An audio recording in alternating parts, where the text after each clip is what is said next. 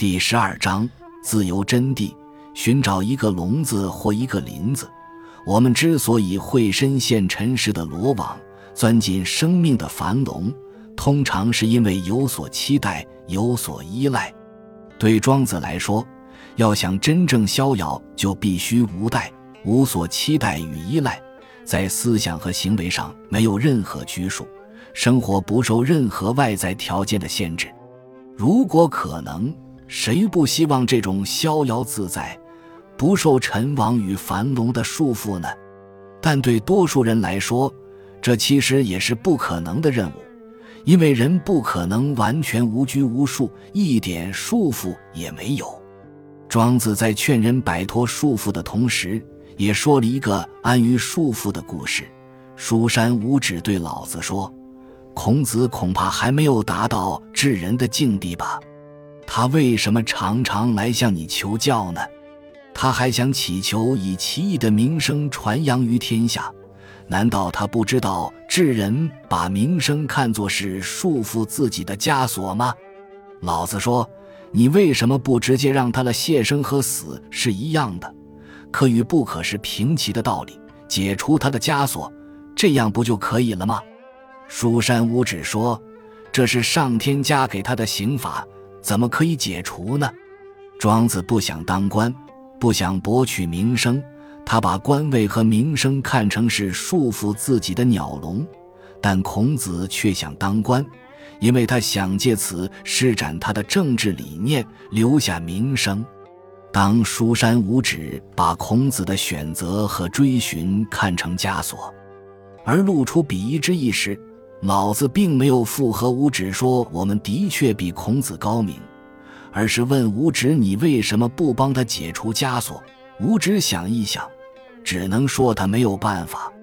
所谓上天加给他的刑罚，其实也就是孔子自己选择的枷锁。既然是他自己选择的，那别人插什么嘴？有什么权利介入？这样的问答其实也是在反映庄子的观点。我不想受某种东西的束缚，但我也不想用我的观点去强迫、干涉、束缚别人。其实，人不可能完全没有束缚。我们的形体、寿命、感官、知觉等都有其局限性，甚至就是这些局限性，才使我们称其为人的。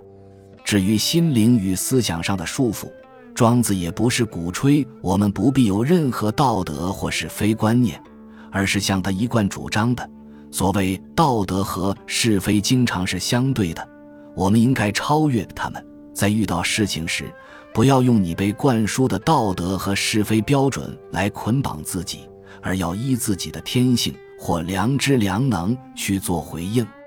我们的生命能量好比流水，如果没有岸的束缚。那就四处泛滥，连个形体都没了。就是因为有束缚，生命的能量才能如河水般奔流到远方的目的地。所以，重点并非在打破所有樊笼，摆脱一切束缚，而是你想让什么来约束你的生命能量，而又不想让什么来束缚你的人生。每一个选择都代表一种自由，但也代表一种束缚。每个人都必须做选择，差别在于你选择的是一个让你处处受限的鸟笼，还是一个让你仍能怡然自得的林子。